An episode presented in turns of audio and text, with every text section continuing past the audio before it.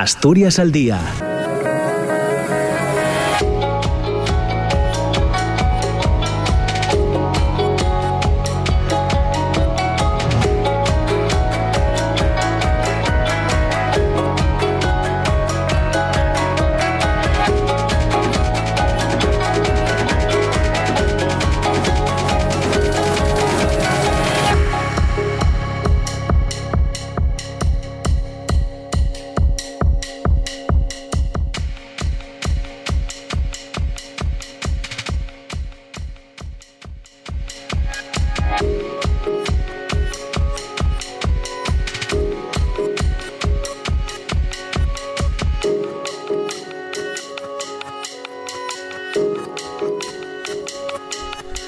¿qué tal? ¿Cómo está? Muy buenos días. Son las 9 de la mañana y casi 3 minutos. Bienvenidos, bienvenidas. Comienza Asturias al día en este lunes 5 de junio. Ya saben que tenemos en una primera parte hasta las 10 de la mañana para eh, compartir reflexiones en torno a la actualidad política que tenemos sobre la mesa y que en la segunda parte, entre las 10 y 5 y las 10 y media aproximadamente, hoy vamos a charlar con Enrique del Teso, escritor, columnista, doctor en Filosofía y Letras eh, y profesor titular de Lingüística en la Universidad de Oviedo. Con él Hablaremos también en torno a la actualidad política. Ya saben que Enrique del Teso es una de esas personas que en Asturias tiene eh, muy buen foco en torno a la situación política eh, que tenemos eh, por delante. De hecho, tiene, publica sus artículos, como saben muchos de ustedes, en el diario digital La Voz de Asturias. Son los contenidos que hemos preparado para el día de hoy. Les pongo ya sobre la pista de lo que hablaremos en esta primera parte. Finalizado el recuento de los votos emitidos por los asturianos en el extranjero, el Partido Socialista mantiene sus tres escaños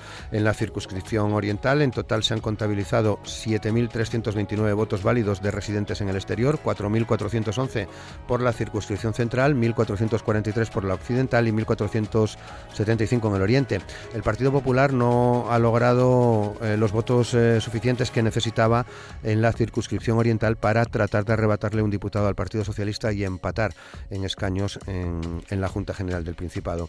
Pese a imponerse al Partido Socialista por 539 votos, la diferencia no fue suficiente para lograr ese tercer escaño que va a seguir ostentando la candidata socialista Esther Freire, número 3 por la circunscripción oriental. Es la primera vez que el Partido Popular logra la victoria en cualquier caso en esta zona. Sin embargo, el PSOE ha ganado en las otras dos circunscripciones electorales, centro y occidente, donde lo hizo por 450 votos frente a 447. En la central a la distancia fue un poco mayor. Los socialistas eh, sacaron 405 votos más que el Partido eh, Popular. Por lo tanto, ningún cambio tras ese recuento en lo que se refiere a la Junta General del Principado, pero sí ha habido eh, algunos significativos, significativos para cada ayuntamiento. Por ejemplo, en La Viana y tras eh, el recuento en la Junta eh, Electoral de Zona, el Partido Popular logra un tercer eh, concejal a costa de Podemos, que queda sin representación en el Ayuntamiento de La Viana y sin representación en el Valle del Nalón. También significativo el recuento en la zona de Avilés, donde cambia Avilés, fruto de una, de una reclamación también en la Junta Electoral, consigue un concejal más que pierde el PSOE, que empata ahora a concejales con el Partido Popular. Ya saben que el día 17 de junio es el pleno de investidura y que por lo tanto durante esta semana y la próxima veremos importantes eh, movimientos de cara a esos eh, posibles pactos que se vayan a desarrollar en los ayuntamientos. Por otra parte, el presidente del Principado, Barbón, expresaba eh, el viernes su intención de dialogar con otras fuerzas políticas para garantizar un gobierno fuerte en la próxima legislatura. Preguntado por si el cambio va orientado hacia una coalición con Izquierda Unida y Podemos, Adrián Barbón respondía que el camino va orientado a dialogar buscando que haya un gobierno fuerte desde el diálogo. Afirmaba también que ha sido y quiere seguir siendo el presidente de todos los asturianos con independencia de lo que eh, hayan votado cada uno de, los eh, ciudadanos de Asturias. Barbón avanzaba que la próxima semana eh, se decidirá la fecha en la que convocará la sesión constitutiva de la Junta General, ya que el nuevo Parlamento debe quedar constituido dentro de los primeros 20 días hábiles tras la celebración de las elecciones el 28M, con lo que el 26 de junio sería esa fecha límite. Por otra parte, el diputado electo del PSOE por Occidente, Marcelino Marcos, emplaza al líder del PP, Diego Canga, a que se pronuncie sobre si va a consentir que su partido gobierne en algunos ayuntamientos de Asturias, llegando a acuerdos con Vox y le pide que descienda a la realidad para reconocer que ha perdido las elecciones en una región que, según Marcelino Marcos, está mejor con gobiernos socialistas. En términos parecidos se pronunciaba también eh, la portavoz del Grupo Parlamentario Socialista, Dolores Carcedo, que emplaza asimismo al líder del Partido Popular, a Diego Canga, a que reconozca públicamente la derrota de su formación política en las elecciones del 28M en Asturias y que asuma que su lugar está en la eh, oposición.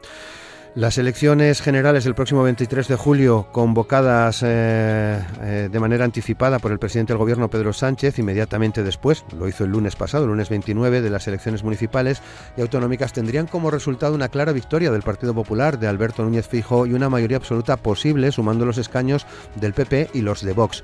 Según el promedio de sondeos de datos de Radio y Televisión Española, calculado a partir de las encuestas publicadas en diferentes medios, el Partido Popular sería la formación más votada, con un 31% de los votos y 134 escaños. Son 55 diputados y 10 puntos más que en las elecciones generales del 19 y con los 45 escaños que el promedio atribuye a Vox. Actualmente tiene 52. Ambos partidos sumarían 179 diputados, cuando la mayoría absoluta en el Congreso, ya saben, es de 176. También en Asturias se publica por parte de Prensa Ibérica, eh, eh, grupo al que pertenece el diario La Nueva España, una primera encuesta preelectoral. El Partido Popular ganaría con holgura las elecciones del 23 de, julio y rozaría la mayoría absoluta eh, con vos. le atribuye esta encuesta el 30,7% de los votos y 126, una horquilla entre 126 y 132 escaños, ahora tiene 89. El Partido Socialista quedaría con el 27,6 de los sufragios y una horquilla entre 104 y 110 diputados, hoy tiene 120, siete décimas y dos diputados más que en marzo. Eh, son datos que aparecen hoy publicados, eh, como les digo, en este caso en el diario La Nueva España. También aparece otro de, estos sondeos eh, en el grupo Prisa. El Partido Popular ganará las elecciones, pero no podría gobernar si Yolanda Díaz lograse agrupar a Podemos en Sumar, según una encuesta de 40DB para el país y la cadena SER. El sondeo, con una muestra de 800 entrevistas, se realizó entre el 31 de mayo y el 1 de junio, tras las elecciones autonómicas y municipales, y manejando, explican en el grupo Prisa, ambos escenarios, el de la unión y el de la fragmentación de, la izquierda. Son asuntos que ya dejamos sobre la mesa de Asturias al día. Hoy participan eh, con nosotros habituales del, programa como son eh, Raimundo Abando, empresario, Miguel Ángel Fernández, activista social, Alberto Rubio, exsecretario general de Comisiones Obreras en Asturias, y el economista Hipólito Álvarez. Asturias al día, con Roberto Pato.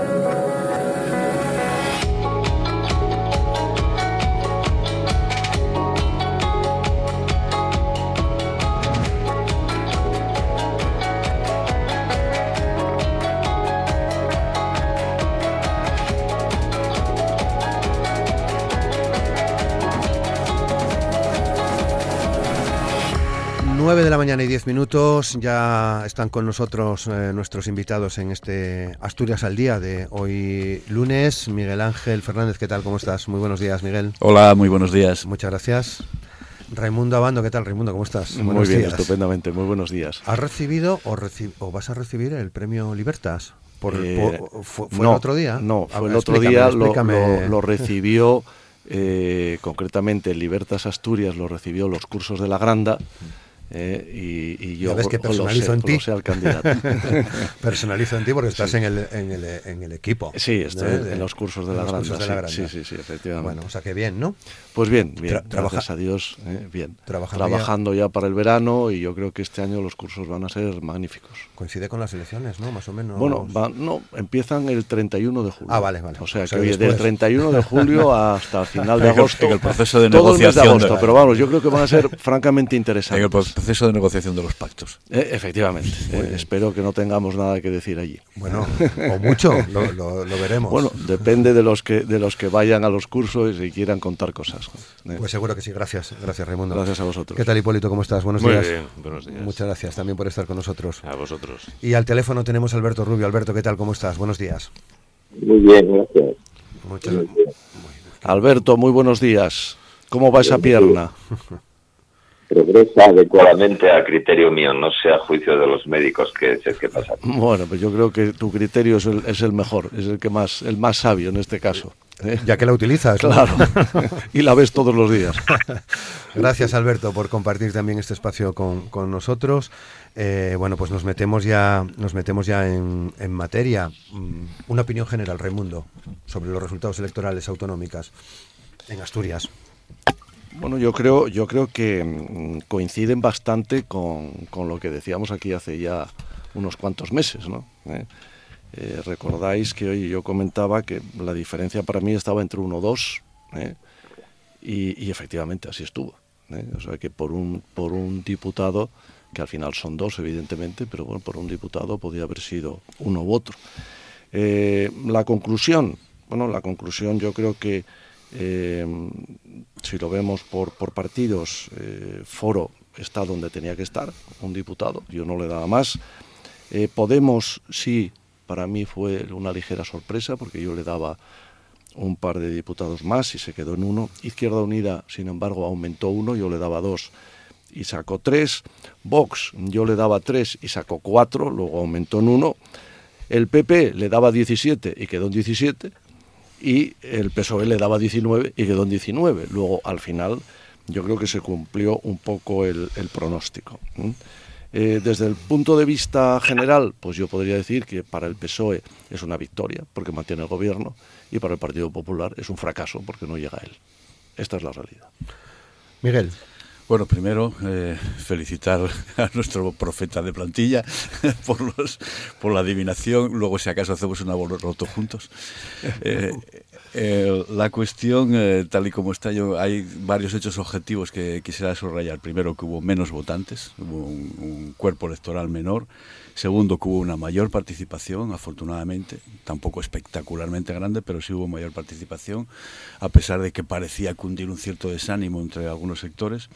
Y, en tercer lugar, que eh, ganó el PSOE por 20.000 votos.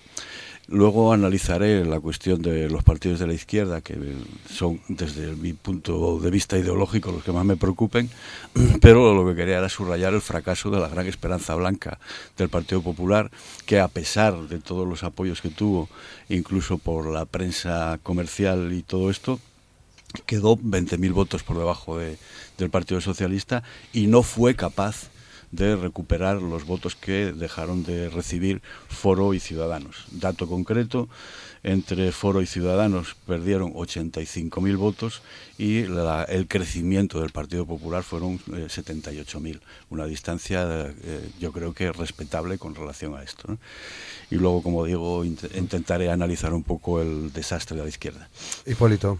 Sí, a ver, yo, si hablamos de, resultados... Eh, yo creo que me equivoqué en la, en la, en la porra y no, no, pero no quiero ni recordarlo. ¿no? Hombre, lo que sí eh, sucede es que si, si ubicamos el centro derecha y el centro izquierda en, en el PP y en el PSOE, ese centro izquierda baja un diputado y ese centro derecha sube siete. Si nos situamos en la extrema derecha y en la extrema izquierda, es decir, aquellos que están a la izquierda del PSOE y a la derecha del PP, la extrema izquierda baja y la derecha extrema sube, o la, extrema derecha en, esta terminología que se ha inventado eh, Pedro Sánchez. ¿no? Por lo tanto, porque, eh, a ver, a mí algo que, me, llama la atención es que solamente existe de extrema derecha, no existe extrema izquierda, cuando realmente estamos hablando de, dos extremos eh, simétricos. me ha sorprendido la subida de Vox, es decir, independientemente de todo, Izquierda Unida ha subido uno, Podemos se ha pegado un batacazo importante. Si analizamos la izquierda eh, y si analizamos la extrema derecha, igual que la extrema izquierda, pues Vox ha, subido dos diputados. Entonces, eh, estoy de acuerdo en lo que comentabas, que comentábamos de, de foro que ha conseguido un diputado cuando en principio pues pues parecía que no que iban a andar justos. Pero yo creo que el efecto arrastre de las elecciones municipales de Gijón ha hecho que tenga esa, esa situación. Por lo tanto en resumen eh, en el centro el, el PP sube 7 el PSOE baja 1 y en los extremos eh, Vox sube 2 eh, Izquierda Unida sube 1 y Podemos se queda con uno nada más. Alberto Sí, yo creo que un poco dentro de lo esperado, salvo, salvo el tema del batacazo de Podemos, ¿no? Batacazo de Podemos que podemos eh, argumentar de diferente manera. Una está en su propia crisis interna, en el hecho de que prácticamente su campaña electoral la hicieron una parte de Podemos y otra parte no, y el hecho de que esa pérdida tan tremenda de votos que tuvo en Asturias eh, fueron una parte muy importante, yo creo que como en el resto de España, a la abstención y no en este caso a Izquierda Unida o otros partidos más pequeños. ¿no? Entonces yo creo que eso es la principal reflexión que a mí se me ocurre ahora, sobre todo pensando en el futuro. Y evidentemente Asturias yo creo que mantuvo las posiciones, eh, más o menos la subida del Partido Popular era previsible y yo creo que la de Vox también podía ser previsible dado el carácter de, de centro extremo que yo le atribuía en los últimos tiempos a Ciudadanos. No, se sabía si eran carne o eran pescado y en todo caso sus votos se fueron mayoritariamente al Partido Popular, pero yo creo que también una parte se fueron se fueron a Vox. Por tanto, yo destacaría más el tema de, del tema de Podemos, ¿no? El tema de Podemos que una vez más el electorado castiga a los partidos que entran en una crisis interna y por otra parte también yo creo que el tema eh, profundiza de nuevo en que la izquierda está siendo incapaz de aglutinar votos y que prefiere irse a la abstención cuando hay este tipo de, crisis. Miguel. Estoy de acuerdo con, con, Alberto en el sentido de que una parte de la izquierda, cuando se descorazona con relación al partido que tiene referencia, deja de ir a votar. Eso es un mal que y un mal histórico. no estoy de acuerdo en la cuestión de que lo de Podemos haya sido solamente por los líos internos. Y es cierto, y es cierto que ayuden, ¿no? ayuden lo suyo pero Podemos bien cometiendo errores desde que entró en los ayuntamientos eh, por una parte y desde que entró en el gobierno por en el segundo lugar. Yo creo que nunca debería haber entrado en el gobierno y sobre todo lo que no puedes es estar estar en el gobierno y luego eh, estar a la par intentando gobernar e intentando hacer oposición a los que están gobernando contigo. Eh, eso dio una sensación extraña al conjunto del electorado que los castigó. Y por otra parte también es cierto que eh, hay algunas leyes eh, que se pusieron en marcha recientemente también dieron toda una serie de problemas técnicos que fueron factor un factor desmoralizador para una parte de, este electorado En cualquier caso, el, conjunto, el conjunto de, los votos fueron normalmente en, las candidaturas autonómicas fueron para, el Partido Socialista, que tampoco hizo eh, demasiadas cosas desde el punto de vista central y, acaso eso lo, podamos discutir en otro momentín. De todas formas, eh, aquí lo que se impone ahora es una eh, reconstrucción de una parte de la izquierda ajena al PSOE, como, como dice Hipólito de la extrema izquierda. Yo soy, suelo utilizar más el término izquierda radical, porque aquellas personas que pensamos un poco de una manera un poco más radical con relación a esto, queremos ir a, a la raíz de los problemas en vez de andar por la superficie superficie, que fue lo que en definitiva hizo el Partido Socialista en el gobierno. O sea, las leyes fundamentales que tenía que haber tocado desde mi punto de vista, como era la ley de, reforma laboral, la cuestión de los salarios de inserción y todo esto quedaron a mitad de camino y eso penalizó en el conjunto del Estado español al Partido Socialista. En, Asturias eh, estuvo el efecto Barbón que hay un hombre que por lo que se ve dispone de una cierta credibilidad entre el conjunto de la población y entonces ahí votaron. En los ayuntamientos no tanto. Claro. Eh, Raimundo. Sí, bueno, al final yo creo que, en fin, ahí están los resultados y, son los que son. Son inamovibles, evidentemente, pero yo creo que ahora hay que hacer eh, varios análisis, ¿no? Como creo que los partidos habitualmente hacen muy poca autocrítica como es normal, ya lo sabemos, desgraciadamente ¿eh? Eh, siempre es lo mismo, no se hace una autocrítica que es lo único que realmente serviría para modificar lo que se ha hecho mal, pero hombre, mm, eh, bajo mi punto de vista, mm, efectivamente, ya lo decíamos, quién había subido, quién había bajado, pero, pero para mí hay una cosa básica y es el gobierno. Entonces, cuando yo digo que el PP fracasó, es porque evidentemente el PP tenía una oportunidad clara en estos momentos de haber llegado al gobierno y era lo que pretendía y no llegó. Entonces, eh, en mi opinión, y, así lo he manifestado y lo seguiré manifestando, yo creo que cometió tres errores básicos. En primer lugar, no hacer una coalición con Foro. Yo creo que eh, si hubiera hecho una coalición con Foro, y la coalición era bien fácil porque era eh, hacer una coalición PP Foro en Gijón, poniendo de número uno a Carmen Morillón, que al final va a ser la alcaldesa, y en segundo lugar una coalición también a la Junta. Eh, y como yo digo siempre, cuando se hace una coalición y es para ganar, pues el que piensa ganar de verdad, en este caso el gobierno, tiene que ser generoso. Por lo tanto, yo le hubiera dado a Foro por lo menos pues tres diputados. Y estoy seguro que Foro hubiera aceptado. Pero bueno, pues oye, pues, eh, en fin, eh, alguien pensó que la coalición no era lo más adecuado y resulta que como consecuencia de eso, hoy no está gobernando el PP, porque con los 1.487 votos de Foro en el Oriente, sobre los 890 que necesitaba, pues ya tenía el diputado que necesitaba. Por lo tanto, ese fue un fallo. En segundo lugar, pero ya es habitual, esto ya es recurrente, bajo mi punto de vista la campaña fue mala. Pero esto es recurrente en el Partido Popular en general, en España ¿eh? y, en Asturias, por supuesto. La campaña fue mala. ¿eh? Porque si uno analiza desde que llega Kanga hasta las elecciones, pues se da cuenta que es que, en fin, no estaba en los periódicos, no estaba en los medios de comunicación, no estaba en las redes sociales. Muchas veces uno se preguntaba, pero ¿dónde está el candidato? Por lo tanto, mal. Y en tercer lugar, fue malísima, malísima ya concretando la campaña del Oriente. Porque es que si el Partido Popular hubiera analizado bien lo que iba a pasar, y era fácil, de, de, porque vamos, nosotros no somos expertos, nosotros simplemente somos unos ciudadanos que nos tratamos de informar y tratamos de leer. Bueno, ellos, atentos, bueno, atentos. Bueno, pero que ellos, ellos son los que tienen que saber realmente ¿eh? lo que está pasando. Entonces, eh, era fácil adivinar que en el occidente se iba a estar empatado, más o menos.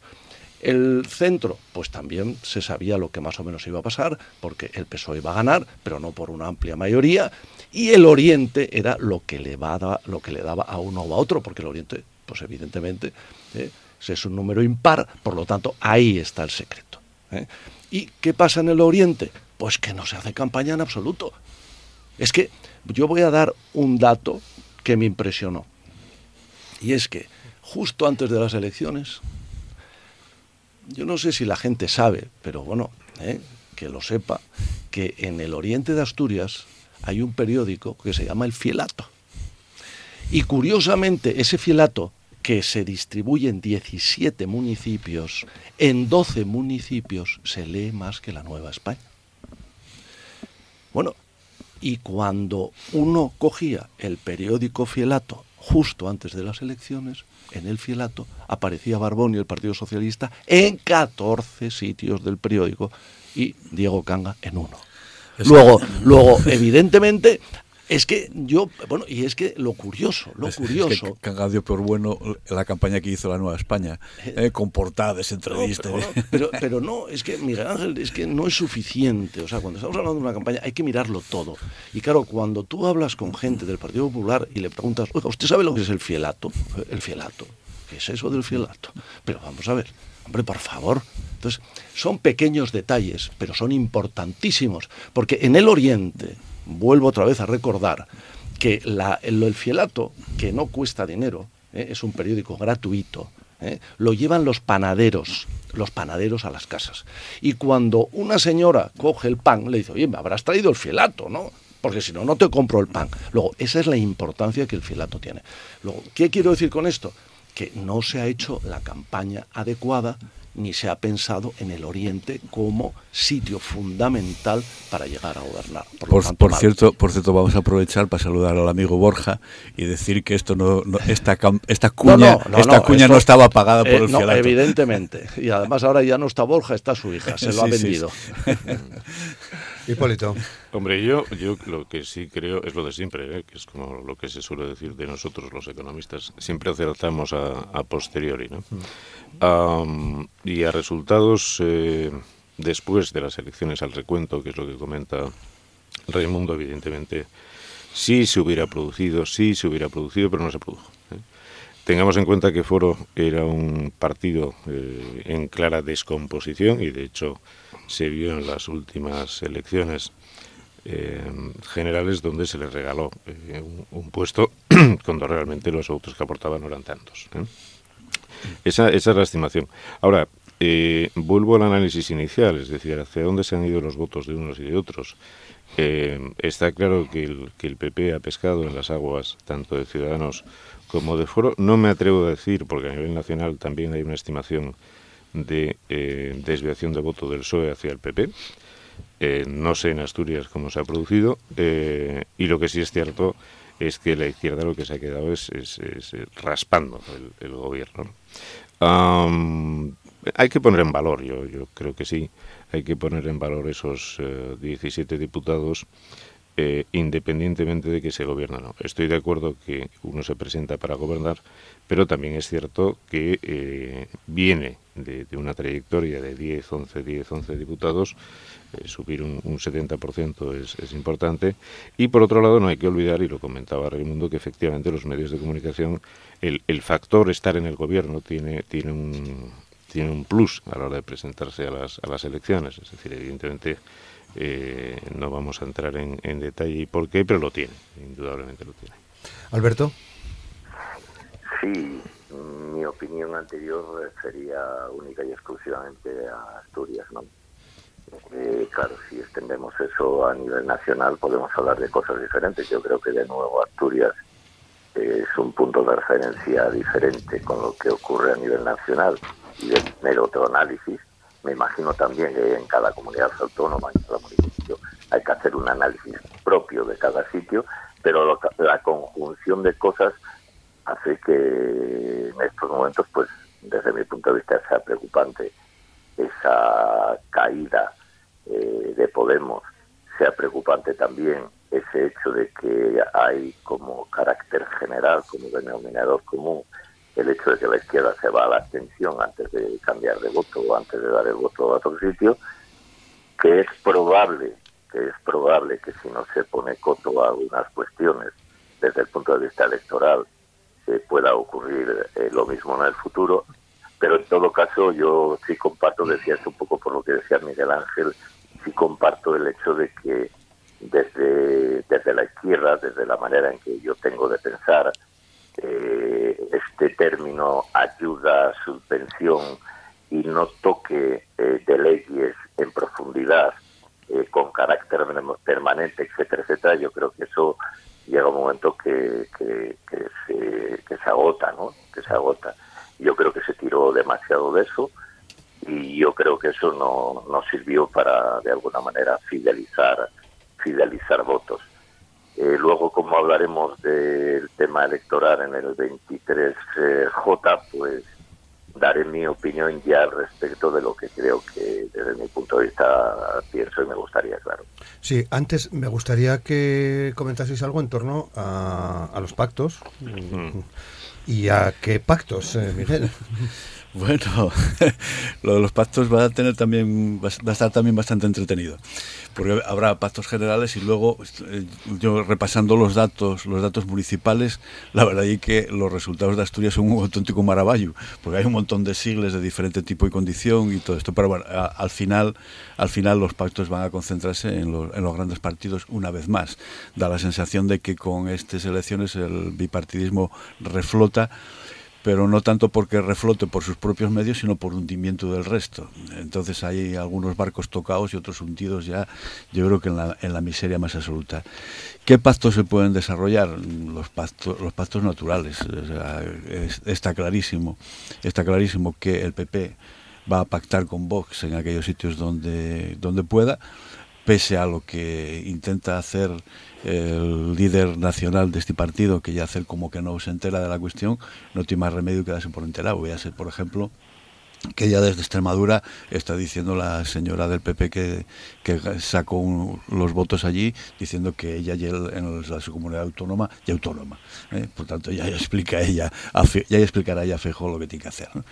Entonces, eh, ¿qué, ¿qué, pactos se van a dar? En Asturias está claro, ya Barbón ya tendió la mano a Izquierda Unida para intentar ayudarse mutua y recíprocamente en los ayuntamientos que haya y el PP en Asturias se apoyará en lo que encuentre. O sea, no hay más cuestión. En algunos sitios, en Gijón tendrá que pactar con Foro y en otros sitios pues tendrá que pactar con, con Vox porque no prácticamente no hay ninguna ninguna otra cosa, salvo alguna pequeña candidatura en algunos en algunos municipios. Y a nivel central, eh, la verdad es que el, desastre que, se originó en la izquierda pone las cosas muy en bandeja al, al Partido Popular para gobernar en muchos sitios, tanto comunidades autónomas como ayuntamientos. Raimundo. Sí, bueno, yo creo que los pactos eh, evidentemente van a estar claros, ¿no? Eh, eh, ahora se puede decir que, bueno, que, uno no quiere hablar de, otro o que otros no quieren hablar de otros. Le pasa, por ejemplo, al Partido Popular respecto a Vox, como también le pasa al Partido Socialista respecto a Podemos, ¿no? Que ahora parece como si, en fin, como si fuera la bicha. Ahora ya no quiere saber nada de ellos. Sánchez vuelve otra vez a tener problemas para dormir. efectivamente, yo creo que al final, si los necesitara... en la Junta Está la diputada Covadonga. No, no, por eso, pero es que eh, lo que es evidente es que, vamos, nadie duda en Asturias, vamos, yo creo que nadie lo duda, que eh, Barbón, Partido Socialista, pues evidentemente negociará con Izquierda Unida y Podemos. Eso, vamos, por supuesto, como hubiera negociado el Partido Popular con Vox si lo hubiera necesitado. Eso es así. Eh, bueno, en cuanto a lo que comentaba Miguel Ángel, bueno, en relación al tema del bipartidismo, pero era un tema que yo creo que lo hemos comentado aquí. ¿eh? Yo creo desde que vine a esta tertulia, por lo menos yo siempre me he manifestado que España volvería al bipartidismo. Hay gente, recuerdo y recordáis que decía, no, no, el Partido Popular desaparecerá y el Partido Socialista también. Esto igual que Italia. Con, los demócratas cristianos y los, bueno, con, eso no hacemos la Efectivamente. Entonces, al final lo que se demuestra es lo que se demuestra y es que España volverá al bipartidismo, un bipartidismo imperfecto en el sentido de que ya no habrá aquellas mayorías que había antaño. ¿eh? Por un lado habrá, ¿eh? vamos a decir, la extrema derecha y la extrema izquierda, o como le gusta más decir a Miguel Ángel, la izquierda radical y la derecha radical, que evidentemente habrá que contar con ellos sí o sí. ¿eh? Habrá que contar con ellos. ¿Por qué? Bueno, pues porque si estamos hablando de que es un bipartidismo imperfecto y que nadie va a tener la mayoría, yo creo que durante bastante tiempo, bueno, pues entonces habrá que contar la izquierda con la izquierda y la derecha con la derecha. Esto es evidente. ¿Hipólito? Bueno, vamos a ver. Eh, eh, Winston Churchill decía que la democracia era el sistema menos malo. ¿eh? No decía que era el mejor, ni el óptimo, sino el menos malo. Y ahora estamos entrando efectivamente en, ese escenario de menos malo. No de bueno, sino de menos malo. ¿Por qué? Lo comentaba Raimundo. hay una cosa clara, es decir, al final hay una tendencia hacia, hacia los eh, partidos, hacia los grandes partidos, como es el Partido Popular y el Partido Socialista, la fuga de votos natural pues pues es de, de, la derecha, el que mira hacia la derecha, el que mira hacia la izquierda, que, caen. A mí lo que me preocupa es, eh, más allá de los pactos, los condicionamientos. Es decir, ¿qué va a suceder con las, las políticas eh, de cada uno allá donde gobierne y allá donde tenga que pactar con un extremo o un radicalismo, como comentaba Miguel Ángel. Eso, eso es lo que me preocupa realmente, y es que lo que hemos venido a llamar partidos bisagra, pues más que bisagra son portanteras, es decir, porque en un momento determinado pueden tumbar eh, la iniciativa que le dé la gana, y con un solo diputado. Es decir, en el caso de, de Asturias, el diputado o la diputada de, Podemos es la que tiene la llave del gobierno para conseguir una mayoría. Entonces, ¿quién gobierna realmente? Formalmente, eh, formalmente gobierna el PSOE. Puede que consiga eh, una alianza estable con Izquierda Unida, ya veremos incluso con, con, entrada en el gobierno, pero al final en el Parlamento, en, en la Cámara Legislativa, o la única diputada de Podemos apoya o todo va a acabar en, empate. Entonces, eh, eso es lo que realmente me preocupa. Eh, después el tema de los pactos, eh, si estuviéramos hablando de, de, pactos sobrados, es decir, no como en este caso que estamos 23, 22, eh, entre izquierda y derecha, bueno, pues no hay un partido digamos que, pueda que pueda arrasar con, con, tal. pensemos que además en Asturias estamos hablando del PSOE con 19 y el resto con 4, que son bueno pues, pues, tres fuerzas políticas a diferencia de otros casos, como puede ser el caso de Gijón, donde eh, son dos fuerzas políticas con menos diferencia de votos. son dos fuerzas políticas que sí pueden, eh, no voy a decir ponerse en pie de igualdad, pero sí está en, este asunto. Alberto. Sí, yo creo que el tema de, pactos eh, está claro, ¿no? Está claro desde el punto de vista de que yo creo que entre Izquierda Unida y el Partido Socialista, pues hablarán de que, que se pueda favorecer la elección de aquel alcalde o alcaldesa que tenga más votos, con las eh, correspondientes, eh, digamos, indisciplinas que se van a dar en algunos ayuntamientos, como siempre, y en la parte del bloque de la derecha, pues pasará exactamente lo, mismo. Intentarán mirar para otro lado desde el punto de vista de que queramos o no queramos, yo sigo considerando que en la izquierda hay esa izquierda que, que llaman Miguel Ángel Radical, pero sigo considerando que Vox es un partido de extrema derecha que no necesita para nada este país. Y en todo caso, en el tema del bipartidismo imperfecto que habla, que habla Raimundo, yo creo que en estos momentos vamos a atender a un periodo, a un periodo en el que se va a hablar más de política de bloques que de bipartidismo. ¿En qué sentido digo esto? Digo en el sentido de que en las próximas elecciones una de las cuestiones que va a pasar es que va a haber pugna dentro de los dos bloques. Es decir, eh, eh, en la parte de la izquierda del cuánto te quiero, pero luego te pego puñaladas, simplemente se va a ver puñaladas directamente en la campaña electoral, ¿no? Sin embargo, depende del resultado, pues se pactará. Y en la derecha va a pasar exactamente lo mismo, con lo cual yo creo que en estos momentos deberíamos hablar más de política de bloques lo que pasa es que eh, yo creo que algún partido debería de poner, entre comillas, esto, un cordón sanitario en algunos sitios y algunos partidos. En todo caso, vamos a ver cómo se conforma esto. Yo comparto con, con Hipólito el hecho de que en Asturias hay una diputada que tiene la clave en estos momentos del gobierno y que, como bien se sabe, las llaves son eso, llaves abren puertas o las cierran. Y eso puede ser un problema o no, depende, yo aquí sí lo digo claro, depende del proyecto de Yolanda Díaz a nivel nacional para que en Asturias se conforme una mayoría cómoda o se conforme una mayoría con una cierta incomodidad durante el transcurso de la legislatura. Bueno, 20 minutos para, para, llegar a las 10. Nos metemos en materia ya nacional tras la convocatoria de, de, las elecciones del 23 de julio y el panorama que estamos viendo, Miguel, en, en estos, en estos días. Bueno, ya, ya pasamos la primera vuelta. O sea, desafortunadamente, la campaña de autonómicas y municipales fue una campaña eh, en clave de primera vuelta de las elecciones de las elecciones generales y aquí está uno de los errores estratégicos que cometió el PSOE, porque lo metieron, lo metieron en una serie de debates que no eran los, los que estaban en cuestión en este momento. No se discutió para nada que se iba a hacer en los ayuntamientos, que se iba a hacer en, las comunidades autónomas, sino que se eh, estuvieron debatiendo cosas como el tema de la, las candidaturas de Bildu y, y todos estos temas, y eh, el PSOE no supo salir de ahí. Eh, tenía que, en algún momento tenía que haber dicho el líder de este partido, decir, señoras y señores, lo que vamos a discutir y qué hacemos con la traída de agua de este pueblo de Guadalajara, eh, no tanto como con la candidatura de Bildu, que por cierto, que por cierto, eh, Bildu eh, desbordó los datos históricos que tenía. con toda esta polémica, al final Bildu saca en el, en, el total de Euskal Herria 366.000 votos, cuando el subtecho electoral habitual estaba en torno a los 250.000. Eh, dejo, dejo esto encima de la mesa para que reflexionen algunas personas sobre algunas de las cuestiones que, estuvieron poniendo por ahí. Sea como fuere, a nivel eh, nacional, el PSOE perdió 800.000 votos con relación al PP. Eso es una diferencia que va a aumentar.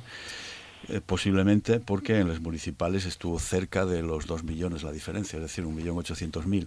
Quiere decirse que por parte de la votación de la votación de la gente más común eh, hay una cierta desafección a lo que pudo haber hecho el gobierno, puesto que todo el debate fue en función del gobierno. ¿Y qué errores cometió el, el, gobierno? No errores solamente en esta campaña, sino que venía de atrás. O sea, yo nunca entendí que eh, Sánchez pasara de no poder dormir por la proximidad de Podemos a darse un abrazo con Pablo Iglesias a, los pocos días por necesidades del guion.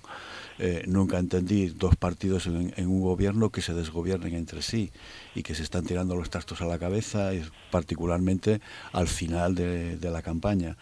Eh, y máxime cuando lo que hicieron desde el gobierno fue pintar la fachada del edificio, pero no se entró en las medidas estructurales que era necesario hacer para cambiar un poco esta sociedad. Pongo el ejemplo que más me duele de todo, con mucha diferencia, que es el tema de la reforma laboral. Eh, y es cierto que hay algunos retoquinos, está bien esta cuestión de, de los contratos indefinidos y ahí se demuestra con una mayor cotización a la seguridad social, pero no se tocó la clave de la razón por la cual los trabajadores están siempre entre la espada y la pared, que es el tema del despido. El despido es prácticamente uh, libre y es muy barato a efectos de las empresas y cualquier trabajador, aunque tenga un contrato indefinido, puede ir para su casa en cualquier momento. Y eso no se tocó. Y desafortunadamente, como me dijeron en un debate sindical, eh, líderes próximos, dijeron, no, es que eso no entraba en, el, en, el, uh, en la agenda de la discusión. Pues hombre, si no entraba eso, que todos los trabajadores entendemos siempre que es uno de los males fundamentales, ya me contarás esto. O otra cuestión, que fue la, la cuestión estrella, que era lo del el salario Uh, para ayudar a las personas con dificultades, cuya ejecución fue malísima y tardó muchísimo en llegar a la gente y no, y no, uh, no, caló entre, entre la población. No quiero entrar en otros detalles de otras leyes porque todo el mundo les tiene un, un poquitín más recientes. Por tanto, todo eso pesa en contra del Partido Socialista y de sus socios de gobierno y va a pesar en las próximas elecciones, salvo que eh, centren eh, los tiros en las cuestiones fundamentales de lo que hay que mejorar de la estructura del edificio y no eh, limitarse a cambiar los colorines de la fachada. Raimundo. Bueno, yo creo que, mm, eh, mm, como dice Miguel Ángel, eh, si sacamos otra vez eh, eh el tema de, de, mm, de qué va a pasar, ¿eh? de qué va a pasar, ¿eh? porque es arriesgarnos a decir lo que va a pasar, pero hombre, yo diría que en estos momentos, en estos momentos, y si no hay nada raro de aquí al 23, el primer partido, sin lugar a dudas, ¿eh? el más votado va a ser el Partido Popular, sin lugar a dudas. Eh, en cuanto a que va a gobernar, pues yo diría que hoy también, yo diría que hoy también. Eh, esto es una cuestión de, diferencia de votos. En la actualidad.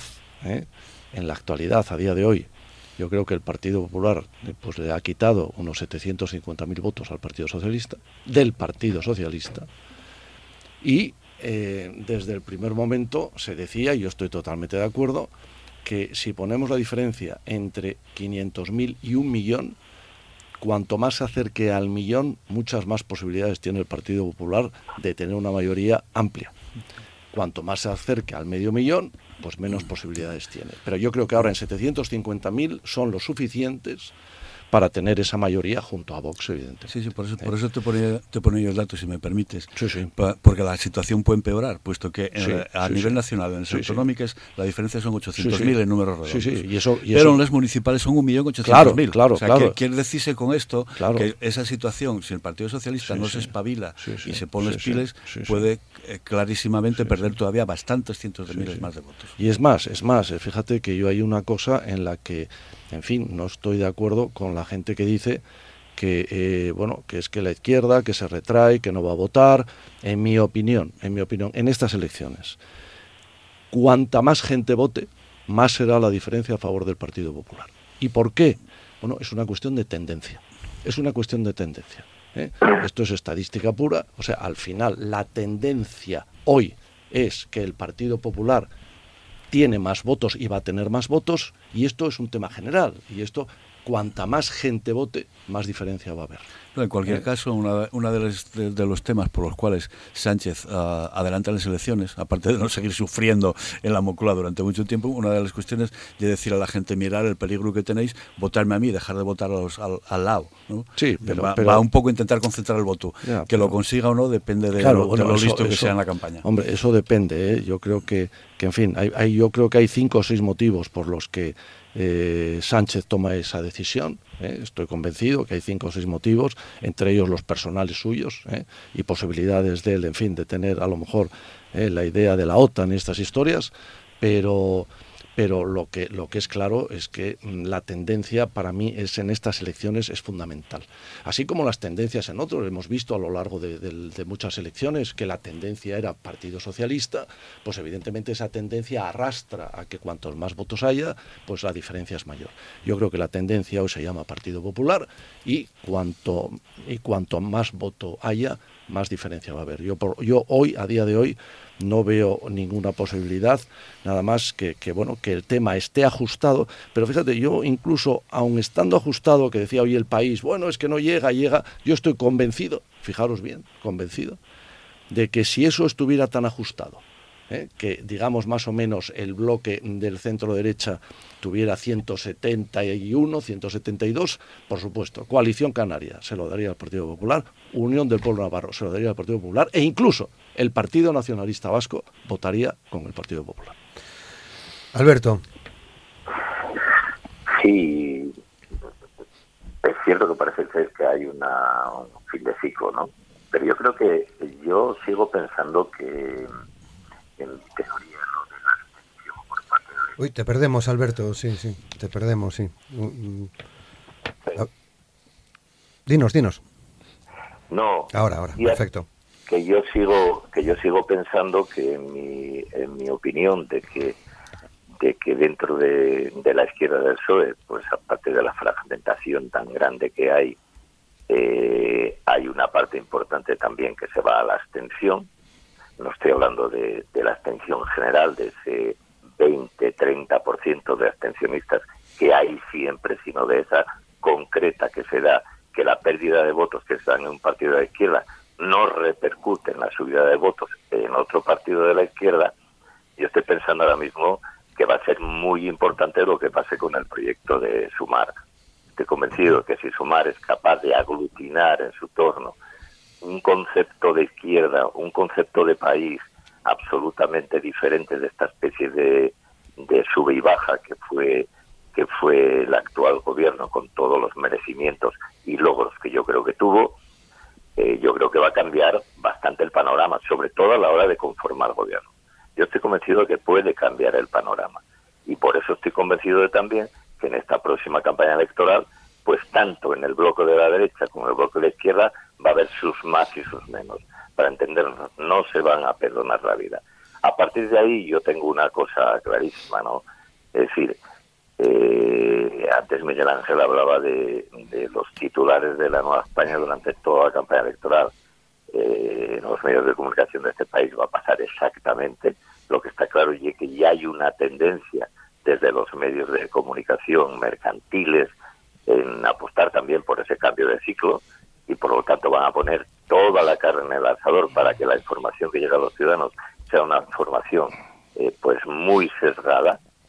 Y yo aquí sí quiero hacer evidentemente dos llamamientos no uno al hecho de que desde la izquierda se aglutine eh, el voto a la izquierda del PSOE y que eh, se piense en lo siguiente, en un país donde una parte muy importante, es decir, yo creo que la inmensa mayoría dependemos de unos salarios mmm, que no nos dan para pagar nuestras sanidades, nuestras educaciones, pues bueno, que piensen cuando vayan a votar que están votando contra su propia esencia eh, cuando vayan a votar a partidos que hablan de la privatización de la sanidad, de la privatización de la educación, de la disminución de las pensiones, etcétera, etcétera, etcétera, que es algo que de verdad yo acabo por no entender, ¿no? Yo acabo por no entender como en un sitio como la Comunidad Valenciana, donde hubo la mayor corrupción en los últimos años, pues los corruptos hayan vuelto de nuevo al poder. Por tanto, espero que ocurra eso y que eso cambie eh, esa tendencia, esa tendencia estadística que es cierto que hay, pero que puede eh, dinamitarse si la izquierda es capaz de aglutinar en torno a sumar todas esas fragmentaciones que hay y que eso haga ilusionar a esa parte del electorado de la izquierda que no va a votar. Hipólito. Sí, bueno, son tantas cosas las que han salido que estoy, estoy abrumado, ¿no? Eh, vamos por orden. Eh, el proyecto de Yolanda Díaz. Eh, bueno, les ha pillado con el pie cambiado, porque evidentemente todo indicaba o todo hacía pensar que Yolanda Díaz lo que pretendía era crear un partido político independiente al que se sumaran pues las mareas, el Más País, el Más Madrid, el, los compromisos, etcétera, etcétera. Entonces ahora eh, va pues, pues, pues, pues con el agua al cuello a ver, a ver si llega. Eh, por otra parte, eh, comentaba Miguel Ángel el tema de las medidas que se han tomado en el gobierno y que si son que si el despido es libre, que si no sé qué. Vamos a ver, evidentemente cualquier compañía toma decisiones racionales, es decir, nadie prescinde de medios humanos o materiales si son necesarios para eh, producir. Por lo tanto, bueno, pues, no sé, yo creo que esto, esto no tiene, no tiene tema.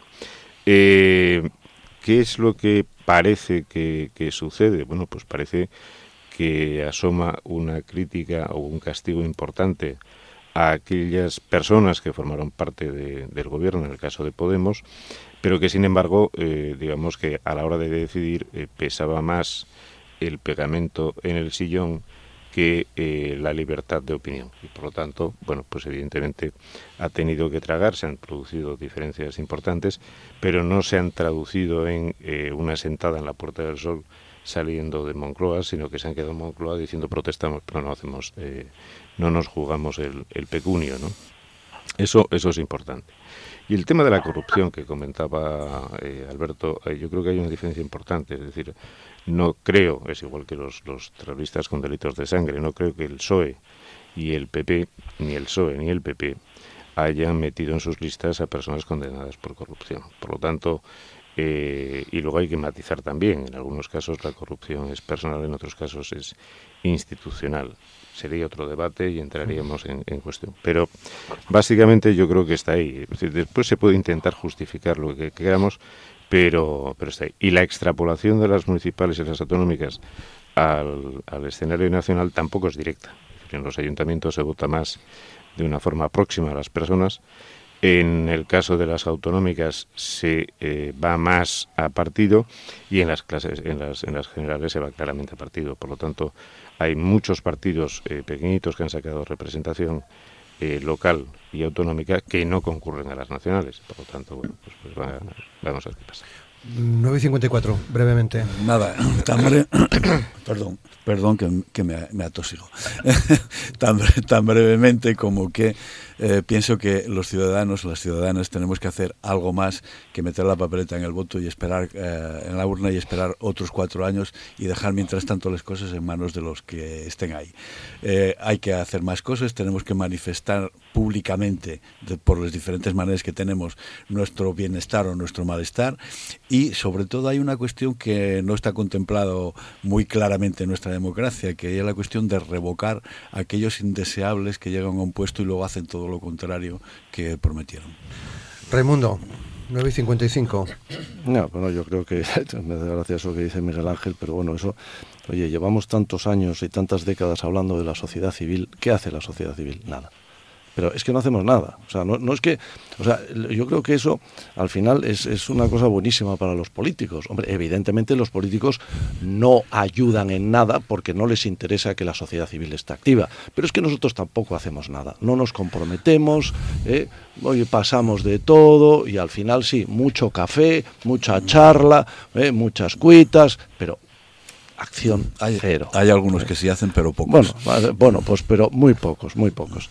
Y, respecto a, bueno, yo creo que, está todo dicho en relación al tema, al tema general. Eh, en fin, yo, mm, yo creo que efectivamente hay un cambio de tendencia, hay un cambio de ciclo. Creo que va a ser muy bueno para España, porque en estos momentos, a contrario de lo que piensa eh, Miguel Ángel y de lo que piensa Alberto, se necesita, se necesita además de manera de manera profunda y, yo creo que verán, bueno, pues nuestros ojos cuatro años buenos por delante con el Partido Popular y Feijóo de presidente. Alberto. Evidentemente opino todo, todo lo contrario que, que Raimundo al respecto. Yo creo que no precisamos para nada volver a los tiempos de Rajoy. Creo al mismo tiempo que lo del pie cambiado eh, Uy, qué mal te escuchamos, Alberto. Acerca un poco más la boca al, micro. No, no, el micro lo tengo. Creo, yo creo que aquí está influyendo muchísimo esto radiactivo que me puse titanio del bueno y entonces igual afecta al teléfono. Eh, no, decía que, que al final eh, lo que vaya a ocurrir, eh, pues ocurrirá, pero en todo caso yo creo que se deben recomponer bastantes cosas dentro de la propia izquierda y yo creo que también dentro del Partido Popular debería de ser una profunda reflexión interna más allá de los votos de saber qué consecuencias, no para el Partido Popular, sino para este país, puede tener el blanqueo que se le está haciendo descaradamente a la extrema derecha de Vox. Hipólito. Sí, yo creo que, estoy de acuerdo con todos. ¿eh? yo creo que estoy de acuerdo con todos. por una parte, está bien, está bien. Sí, o sea, con, ligeros matices, ¿no? Es decir, eh, se blanquea la extrema derecha, que es Vox, se blanquea la extrema izquierda, que es Podemos. Vale, de acuerdo. Adicionalmente, que eh, el hecho de que la sociedad civil funcione o no funcione, pues yo creo que funciona, pero no nos gusta. Es decir, entonces cuando, cuando se vota algo eh, o los resultados eh, no gustan, pues empezamos a buscar explicaciones y a criticar por qué es así. sí es cierto que, tenemos un sistema, y donde, y ahí Raimundo lo apuntaba antes, donde la sociedad civil tiene la oportunidad de dar su opinión. Quizás lo que falte y entonces la hemos liado, que es lo que comentaba Miguel Ángel, el actual presidente promete y luego hace lo contrario. Bueno, pues evidentemente eso, es así. Bueno, eh, venís otro día y seguimos, seguimos hablando. Hoy lo dejamos aquí, 9 y 58. Alberto Rubio, muchas gracias. Gracias, buenos días a todos. Miguel Ángel Fernández, muchas gracias. Hola, muchas gracias. Alberto, cuídate mucho. Hipólito Álvarez, muchas gracias. Eh, muchas gracias, Roberto. Y Raimundo Abando, muchas gracias. Muchas gracias a todos vosotros y a todos los oyentes por escucharnos. En cuestión de menos de un minuto, noticias de las 10. Después de las noticias de las 10, charlamos con Enrique del Teso. Les esperamos. Gracias.